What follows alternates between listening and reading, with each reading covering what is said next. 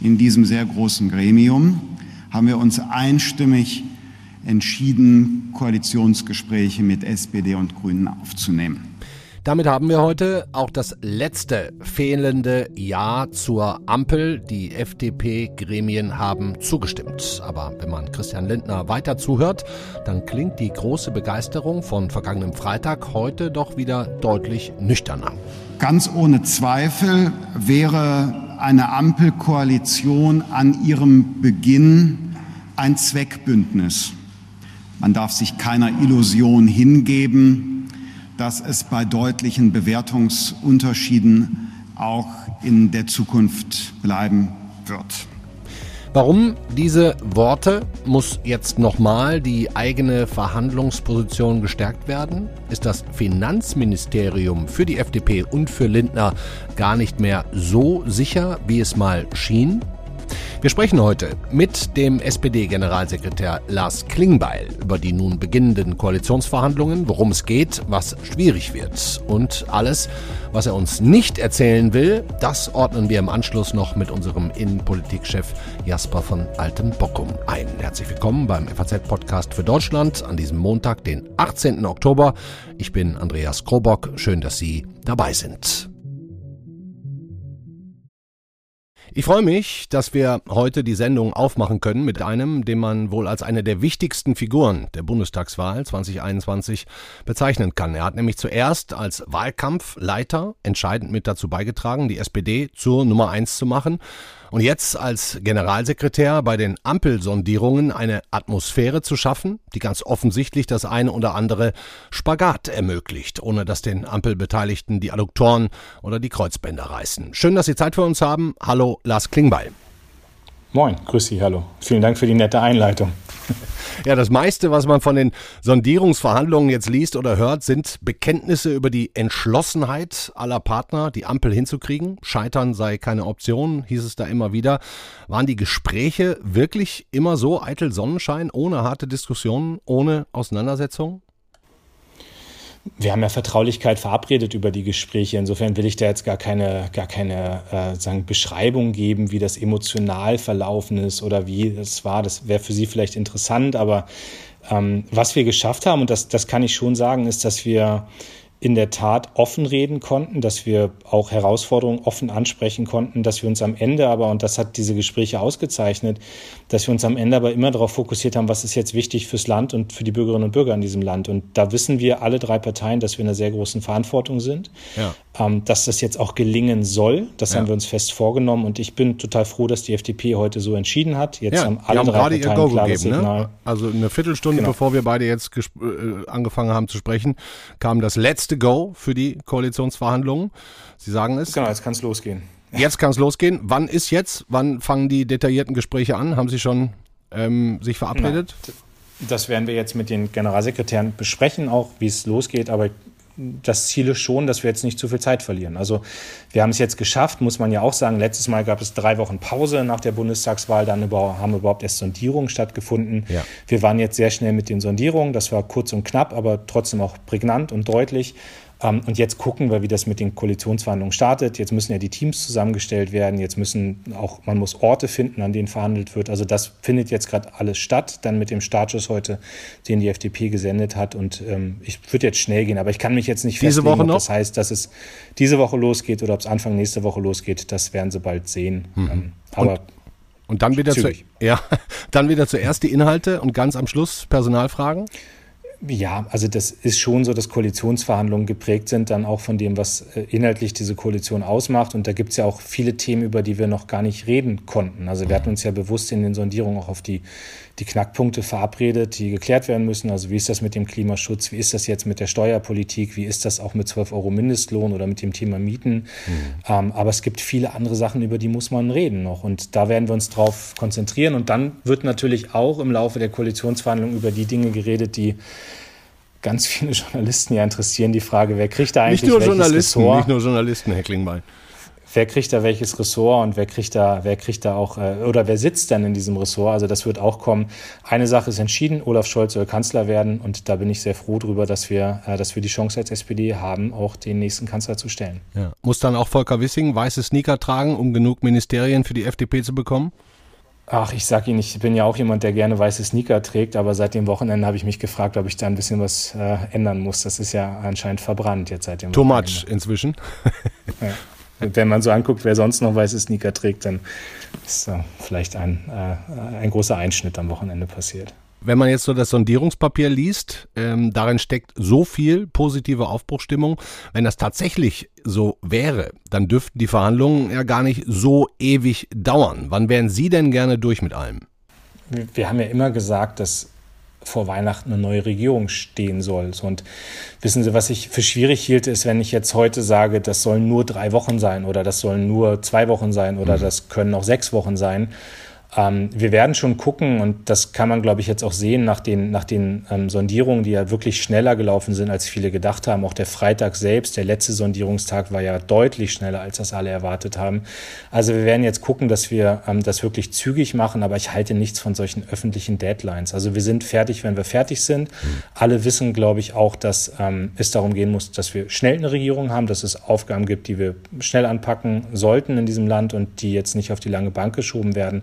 Und ich finde auch sozusagen mit diesem Auftakt und dem deutlichen Signal, was bei uns in der SPD, bei den Grünen jetzt auch auf dem kleinen Parteitag und heute im Bundesvorstand der FDP gegeben wurde, sind wir in einer ganz anderen Verhandlungssituation als letztes Mal, als es um die große Koalition ging. Ähm, insofern können wir das jetzt schnell machen, aber ich, ich will mich heute nicht festlegen, ob es jetzt drei Wochen, vier Wochen schneller, langsamer, sonst wie. Wir, mhm. werden das, wir werden das gut hinkriegen und wir werden keine Zeit verlieren. Mhm. Lassen Sie mich raten, was am schwierigsten wird, die Finanzen. Ja, das ist natürlich schon eine große Aufgabe. Ne? Und das merkt man jetzt auch in der Diskussion nach Vorlage des Sondierungspapiers, dass sich ein Teil der öffentlichen Diskussion auf die Frage, wie wird das alles finanziert, äh, dass man sich darauf fokussiert. Und ich finde, wir haben da jetzt klug das angetextet im Sondierungspapier, indem wir sagen, es geht darum, dass Dinge beschleunigt werden, dass auch öffentliche Mittel mehr abgerufen werden, dass Mittel, die öffentlich schon zur Verfügung gestellt sind oder zur Verfügung stehen werden, dass die besser abgerufen werden. Aber es geht auch darum, private Investitionen eben ähm, stärker zu, zu stimulieren und dafür zu sorgen, dass viel privates Geld, was rumliegt, dass das auch stärker eingesetzt wird. Und da ist natürlich gerade der Bereich der Digitalisierung, der Bereich des Klimaschutzes äh, Bereich der Infrastrukturpolitik sind Dinge, wo ähm, genau dieses private Geld auch mitgebraucht wird. Also das werden wir ähm, hinbekommen, da bin ich mir ganz sicher in den Koalitionsverhandlungen, okay. dass noch deutlicher wird, was wir da meinen. Ähm, ich merke ja, dass es einige Nachfragen zum Sondierungspapier gibt, aber das ist schon ein wichtiger Teil ähm, und dazu kommt ja auch, das spielt positiv mit da rein, dass wir Steuermehreinnahmen haben, jetzt zum Beispiel durch die globale Mindeststeuer, wo ähm, Olaf Scholz ja wirklich erfolgreich. Sechs Milliarden haben Sie gesagt, kommen da mehr rein, ne? Genau. Sechs Milliarden ist das, was Olaf Scholz jetzt ja auch die Woche in Washington auf der IWF-Frühjahrstagung nochmal verkündet hat. Und dazu kommt eben auch, dass wir ein Wirtschaftswachstum haben, ähm, das deutlich besser ist, als man das in Hochzeiten von Corona mal befürchtet hat. Hm, ich werde zwar jetzt hier nicht verraten, wen ich gewählt habe vor drei Wochen, aber ich fand jetzt Ihr Versprechen, das SPD-Versprechen, gar nicht unattraktiv, Einkommen unter 100.000 Euro im Jahr niedriger zu besteuern, also Steuersenkungen. Allen, die deswegen ein rotes Kreuzchen gemacht haben, was sagen Sie denen? Das war ja immer, war immer ein Zweischritt. Wir haben gesagt, 95 Prozent der Menschen entlasten wir und dafür tragen die 5 Prozent, die mehr haben, tragen ein bisschen mehr die Last. Das war ja Passiert durchgerechnet nicht. auch. So, und jetzt ist es einfach, sind Koalitionsverhandlungen oder es sind Sondierungsverhandlungen jetzt gewesen. Und es gab einen ganz klaren Punkt, den die FDP ja früh gemacht hat, dass sie gesagt hat, wir werden im Bereich der Einkommensteuer keine Belastung zulassen, sondern ich will mich da einfach auch ehrlich machen an der Stelle und sagen, wenn wir, wenn wir nicht sehen, wie man oben mehr einnimmt, um unten zu entlasten, hm. ähm, dann kriege ich das mathematisch gerade nicht hin. So, da muss man jetzt gucken, ob sich neue Möglichkeiten vielleicht auftun dass man entlasten würde in dem Moment, wo Geld da ist, ist eine Sache, die, da waren sich alle drei einig, aber wir dürfen jetzt den Leuten noch nichts versprechen, was wir noch nicht halten können. Hm. Wie war und wird das denn jetzt am Verhandlungstisch? Drei gleichberechtigte Partner oder ein großer, Sie und zwei kleine? Nein, also ich, ich glaube, also das ist schon allen bewusst, dass diese Zeit von Koch und Kellner, dass die, äh, dass die vorbei ist. Ja, also das haben wir ja auch im Sondierungspapier geschrieben, dass da drei Partner auf Augenhöhe agieren, dass da drei Partner zusammen sind. Und das war jetzt auch der Geist der, der Gespräche. So, das, das hat man schon gemerkt. Natürlich, klar ist, wir wollen mit Olaf Scholz den Kanzler stellen. Ähm, aber alle drei Parteien werden in dieser Regierung ähm, werden dann eine starke Rolle spielen und das gleich viele so Ministerien kriegen vielleicht sogar. Nein. Na, nochmal über Ressortzuschnitt und über all diese Fragen und über die Verteilung von Ressorts wird verhandelt werden und wird geredet werden. Da will ich jetzt auch gar nicht vorweggreifen. Aber die Frage ist ja, ich meine, darauf spielen Sie ab, ne? dieses klassische Verhältnis damals Gerhard Schröder über 40 Prozent und ja. Grüne eben als deutlicher Juniorpartner. So diesen Abstand haben wir nicht und das weiß die SPD auch und insofern ähm, gehen, wir, gehen wir auch sozusagen mit dem Wissen in diese Gespräche rein. Davon waren die Sondierungen geprägt. Ich glaube, das wird jeder auch bestätigen, dass das insgesamt sehr sachliche Gespräche waren und dass die auch, äh, dass die auch von einem Miteinander äh, geprägt waren. Also da musste niemand auf den Tisch schauen oder mhm. sonst was. Täusche ich mich, wenn ich sage, dass die drei wichtigsten Ministerien, das Kanzleramt, Finanzministerium und eventuell das neue Klimaministerium, wenn es das gibt, wenn nicht, dann das Umweltministerium, werden? Die letzteren beiden vielleicht mit Vetorecht? Na, ich lese ja viel gerade auch über neue Ministerien, aber ich kann einfach sagen, das sind Dinge, über die wurde noch nicht geredet und insofern will ich da jetzt auch gar nicht irgendwie vorweggreifen, welches die wichtigsten Ministerien sind oder was da vielleicht am Ende auch rauskommt, ob es überhaupt neue gibt und wie die dann heißen. So, das, das ist alles, ich verstehe, dass da öffentlich drüber spekuliert wird, aber jetzt klar ist doch geworden und das ist ja auch das, weswegen weswegen viele Menschen den drei Parteien das Vertrauen gegeben haben. Alle drei Parteien haben ja mehr Vertrauen bei der Bundestagswahl bekommen als bei der davor.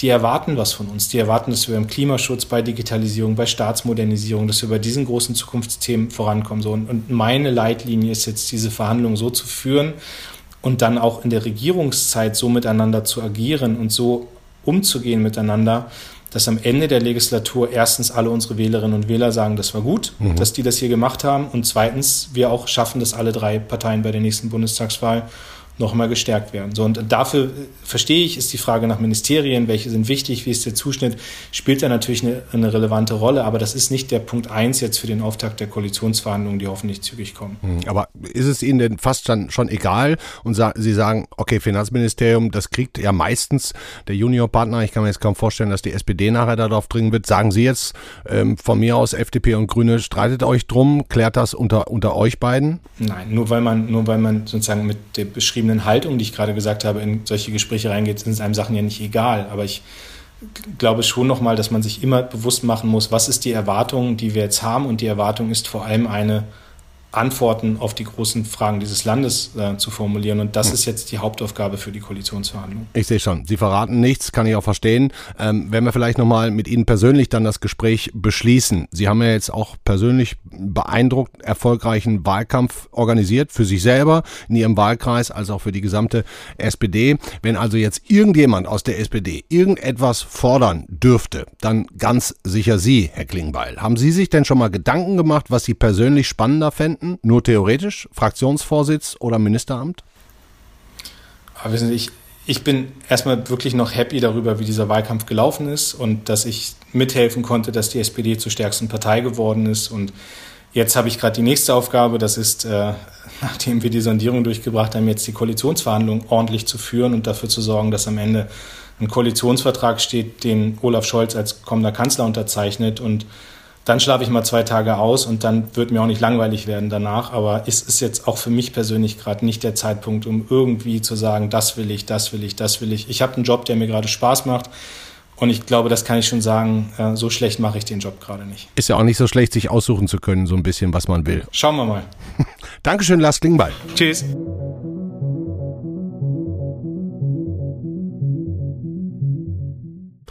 Schon bemerkenswert, wie zugeknöpft sich die meisten Beteiligten an der Ampel präsentieren. So ein bisschen mehr durch die Blume zwischen den Zeilen kann man beim FDP-Chef Christian Lindner raushören, der Folgendes in der ARD gesagt hat. Wichtig ist mir nur eins.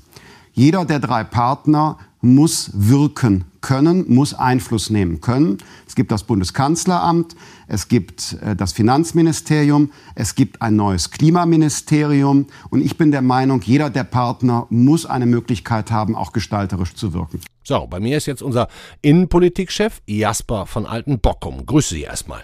Hallo, Herr Kober. Wie verstehen Sie das Zitat von Lindner? Klimaminister wird er nicht werden wollen. Nein, er hat ja immer schon Anspruch erhoben auf das Finanzministerium und das ist sicher auch sein Ziel, dass er das, äh, dass er das werden will. Hm. Glauben Sie, die anderen werden da jetzt ein bisschen sauer auf ihn sein, weil er ja quasi die Omerta nicht gebrochen, aber doch zumindest so jetzt angetastet hat? Ja, das hat zumindest mal für Irritationen gesorgt, weil man, glaube ich, äh, von Anfang an der Meinung war, über Personalfragen wird ganz am Ende gesprochen, auch wenn man fest davon ausgehen kann, dass äh, schon am Anfang darüber geredet wird, um überhaupt erst mal die Verhandlungen in Gang zu bringen und auch ein gewisses Vertrauensverhältnis zu schaffen. Und da ist immer gut, wenn man Personalfragen vielleicht schon am Anfang fest. Das machen die am Anfang, oder? Also die erzählen uns jetzt quasi, ähm, die reden über Inhalte und am Ende dann die Personalfragen. Aber eigentlich gehört auch eins zum anderen dazu. Muss man nicht machen, aber kann man natürlich machen. Und es empfiehlt sich gerade bei so einer Konstellation, dass man am Anfang ganz bestimmte Pflöcke schon mal einschlägt, um, um wie gesagt, einfach eine Vertrauensbasis zu schaffen. Hm. Ähm, was in diesem Falle natürlich schwierig war, weil sowohl Robert Habeck als auch Christian Lindner Anspruch auf das Finanzministerium erhoben hatten im Wahlkampf. Aber es war, glaube ich, immer klar, dass wenn es zu Ampelverhandlungen kommt und die FDP äh, überzeugt werden muss, jedenfalls stärker als die Grünen, in dieses Bündnis zu gehen, äh, dass, dass sie einen Vorteil haben bei der Verteilung des Finanzministeriums. Und warum macht er das dann jetzt, wenn das eigentlich klar ist. Ich dachte das auch. Da kann man nur spekulieren, aber ich, ich nehme mal an, dass man, dass man sich vielleicht ganz zu Anfang zwischen Grünen und FDP schon einig war, wie man das vielleicht macht. Ja, es, es, schon bei es hätte sich ja angeboten, genau, dass man ja. am Anfang äh, gleich mal sagt, okay, Finanzministerium, das sehen wir eher bei der FDP und äh, Umweltministerium oder Klimaministerium bei, der, bei, bei den Grünen. Oder auch das Digitalministerium, ich weiß es nicht, vielleicht wird ja auch ein starkes Ministerium sein. Äh, und dadurch erstmal die Grundlage geschaffen äh, hat, zu sagen, okay, das ist, das ist, das ist die mal, Aufteilung. das ist mal ein festes Fundament, auf ja. dem wir aufbauen können. Ja. Aber jetzt redet er plötzlich. Also könnte eventuell in den letzten Tagen. Vielleicht scheint da irgendwas aufgebrochen zu sein. Ich könnte mir vorstellen, da die FDP in den Verhandlungen eigentlich ganz erfolgreich war und viel für sich rausgeschlagen haben, mhm. äh, dass, dass die Grünen dann sagen, also so selbstverständlich ist es dann vielleicht doch nicht, dass die, dass die FDP das Finanzministerium bekommt und dass Lindner dann auf diese Weise, Art und Weise darauf reagiert hat. Ähm, aber trotzdem, es war vielleicht nicht klug, das jetzt in die Öffentlichkeit zu tragen. Hm, jetzt haben Sie gerade auch gesagt, als Sie reingekommen sind hier ins Studio, der Lindner hat gerade die PK gegeben nach dem Okay der, des FDP-Vorstands zum, zum, zu Koalitionsverhandlungen. Ja. Er sei auch relativ für seine Verhältnisse schmallippig kurz angebunden gewesen. War, war, das nur so ein schneller Eindruck oder haben Sie das Gefühl, der hat wirklich so ein bisschen schlechte Laune gerade? Ähm, ich, ich weiß es nicht. Ich, also schlechte Laune glaube ich nicht, weil das, ich glaube, in seinem, in der Fraktion im Vorstand war das jetzt nicht sehr schwierig, dieses Ergebnis zu verteidigen. Ähm, aber er, er, ich, ich glaube, er hat darauf geachtet, dass er nicht nochmal irgendwie eine falsche Bemerkung macht. Hm. Aber er war recht, äh, wie soll ich sagen, er war ein bisschen kurz angebunden. Ja. Lars Klingbeil hat sich gerade im Interview einen Kommentar zu Lindners Vorstoß erspart, Robert Habeck allerdings nicht. Es ist, würde ich sagen, nicht hilfreich, wenn man jetzt in Personalspekulationen einsteigt. Denn wenn wir das tun würden, wir würden dann unsere Liste von Kabinettsposten und Menschen auffächern, ohne mit den Partnern gesprochen zu haben. Ich würde sagen, es gehört zur Fairness, zum guten Ton und auch zur politischen Klugheit, das jetzt nicht zu tun. Man erhöht im Zweifelsfall nur die eigene Fallhöhe. Und wie ich von Volker Wissing, dem Generalsekretär, gehört habe, fand er das jetzt auch nicht besonders schlau. Und Volker Wissing ist ein kluger Mann. Aber mal ganz im Ernst, Herr Altenbockum. Wie anders sollen denn überhaupt erfolgreiche Koalitionsverhandlungen verlaufen, in denen nicht Olaf Scholz das Kanzleramt bekommt, die Grünen das neue Klima- oder Umweltministerium und die FDP die Finanzen? Nee, nein, das glaube ich auch nicht. Also ich, ich, ich nehme mal fest an, dass es auch so kommt. Ich meine, Scholz ist klar, mhm.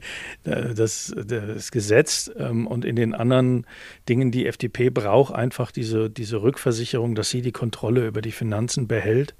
Ich halte ja diese Koalitionsverhandlungen für maßlos überschätzt. Ja, man, man könnte jetzt nach diesem Sondierungspapier, nach zwölf Seiten, zwölf Seiten Sondierungspapier, so lang waren früher Koalitionsverträge, ja, mhm. äh, könnte man eigentlich locker sagen, wir machen das ein oder andere, konkretisieren wir noch äh, und dann wählen wir den Kanzler. Ich meine, äh, alle sind so davon überzeugt, diese Koalition einzugehen. Warum man jetzt noch wochenlang ins Kleinteilige gehen muss, um, um die Details auszuverhandeln, das halte ich eigentlich für überflüssig. Hm. Glauben Sie eigentlich, dass irgendeiner der jetzigen ähm, großen Koalitionen, die haben wir ja immer noch, man neigt ja fast dazu zu vergessen, dass auch die SPD an der Regierung und der Politik beteiligt war in den letzten Jahren, die Sie ja auch selber so stark kritisiert haben. Glauben Sie, dass einer der aktuellen Minister von der SPD im Amt bleiben darf? Ja, ich könnte mir schon vorstellen, dass zum Beispiel Hubertus Heil wieder im Kabinett sein wird. Ähm, ob Maas? Äh, Heiko Maas nochmal, vielleicht wird er das Ressort wechseln. Ich glaube nicht, dass er Außenminister bleibt. Ähm, das, das, ist zum Beispiel ein Posten, der, den, den sicher auch Grüne oder, oder FDP für sich beanspruchen werden. Nee, aber ich glaube, also ich, ich nehme mal fest an, dass Hubertus halt drin bleiben wird im, im bleibt, Kabinett, ne? das glaube ich schon. Mhm, dann hören wir vielleicht wirklich jetzt mal auf, über Ministerien und Posten zu sprechen, sondern gehen mal auf die Inhalte. Wie oft haben Sie das Sondierungspapier von Freitag inzwischen gelesen? Ich glaube dreimal. Mhm.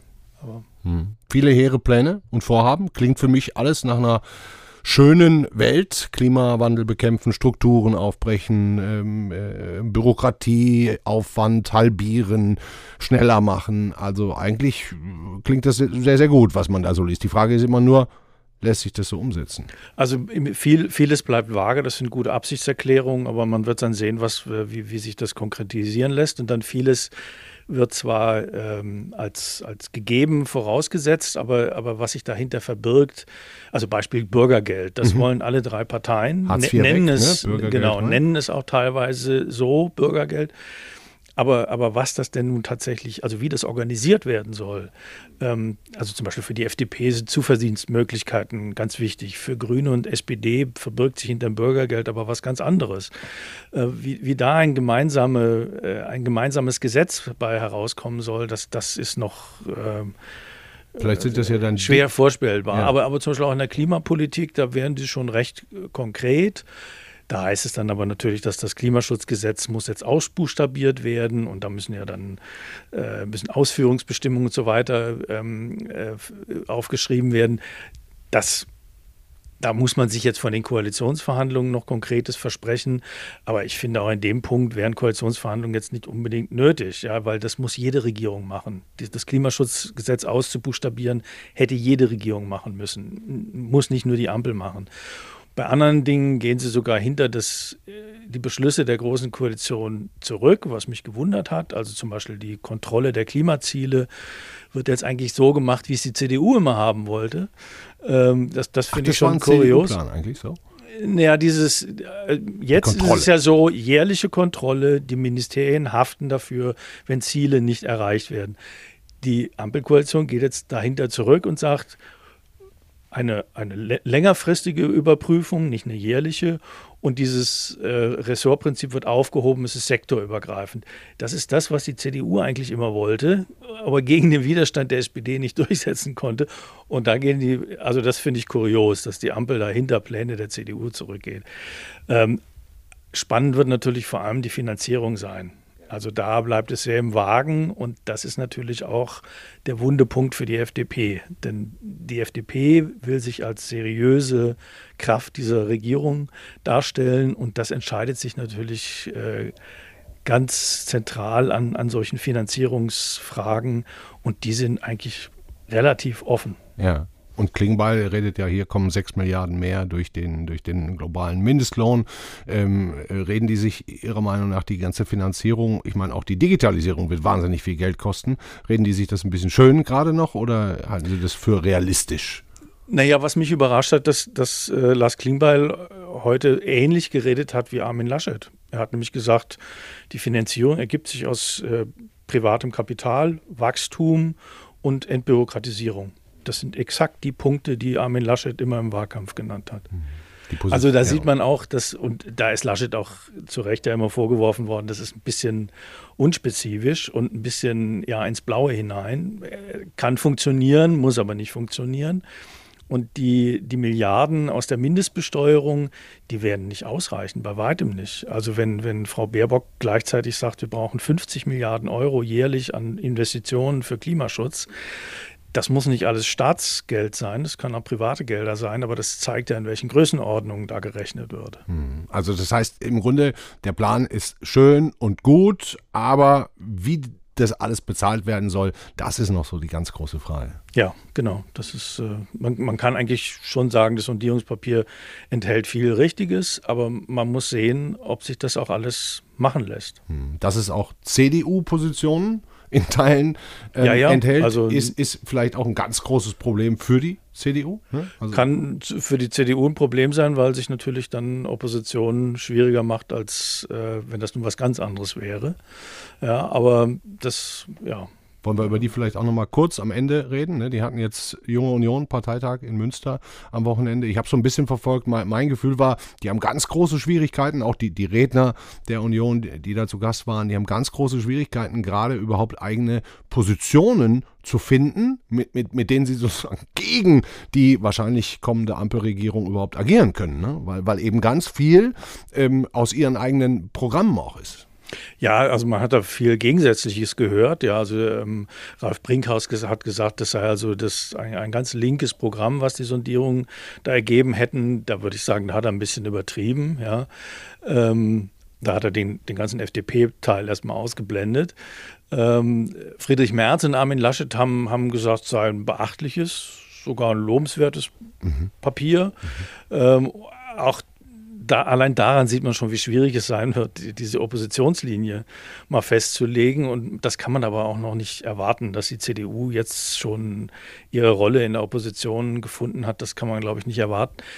Auffällig ist, dass sie diese Rolle jetzt schon sucht. Also die hat sie wohl angenommen und sie sucht sie und es ist klar, also mit Jamaika-Verhandlungen noch zu rechnen, das mehr, ist ne? äh, ziemlich ausgeschlossen. Ähm, das, ich, ich glaube es auch nicht, weil weil dazu einfach zu wenig Konfliktstoff jetzt in diesem Sondierungspapier liegt. Außer Lindner soll nicht Finanzminister werden. Dann könnte ich mir vorstellen, platzt die ganze Geschichte vielleicht noch. Über Personalfragen kann sowas natürlich tatsächlich noch äh, platzen, aber ich ich glaube es eigentlich nicht. Hm. Also ich, ich, das ist schwer vorstellbar. Das heißt, die CDU kann sich, was sie ja auch tut, neu sortieren. Ein Parteitag im Januar anstreben und dann da neue Vorsitzende wählen? Also vorgesehen ist ja jetzt diese Kreisvorsitzendenkonferenz äh, Ende Oktober.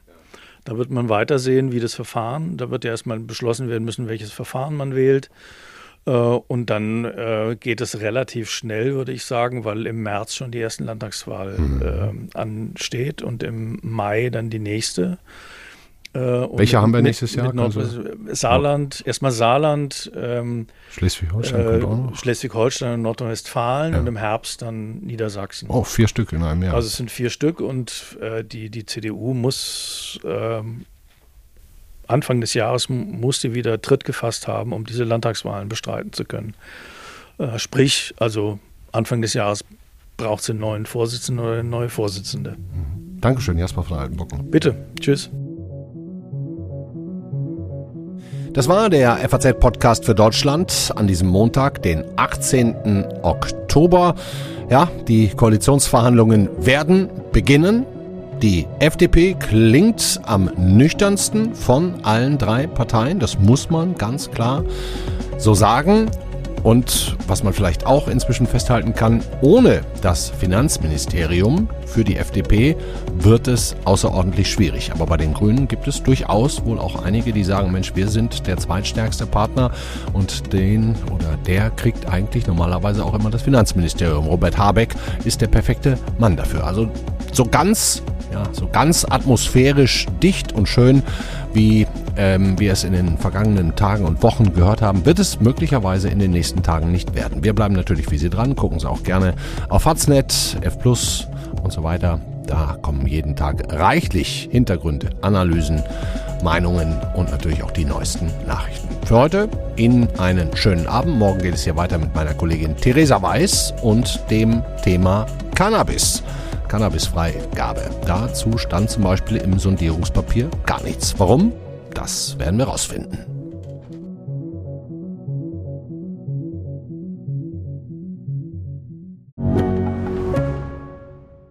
Ich bin Dr. Robin John, Allgemeinarzt in Schönebeck. Das ist 15 Kilometer von Magdeburg entfernt und trotzdem zu weit, um hier Nachwuchs zu finden. Immer mehr Praxen im Salzlandkreis bleiben unbesetzt und Patienten haben lange Wege und noch längere Wartezeiten. Das muss sich ändern. Die besondere Nähe der niedergelassenen Haus- und Fachärzte ist in Gefahr. Was die Gesundheitspolitik jetzt dringend ändern muss, erfahren Sie auf rettetdiepraxen.de. thank you.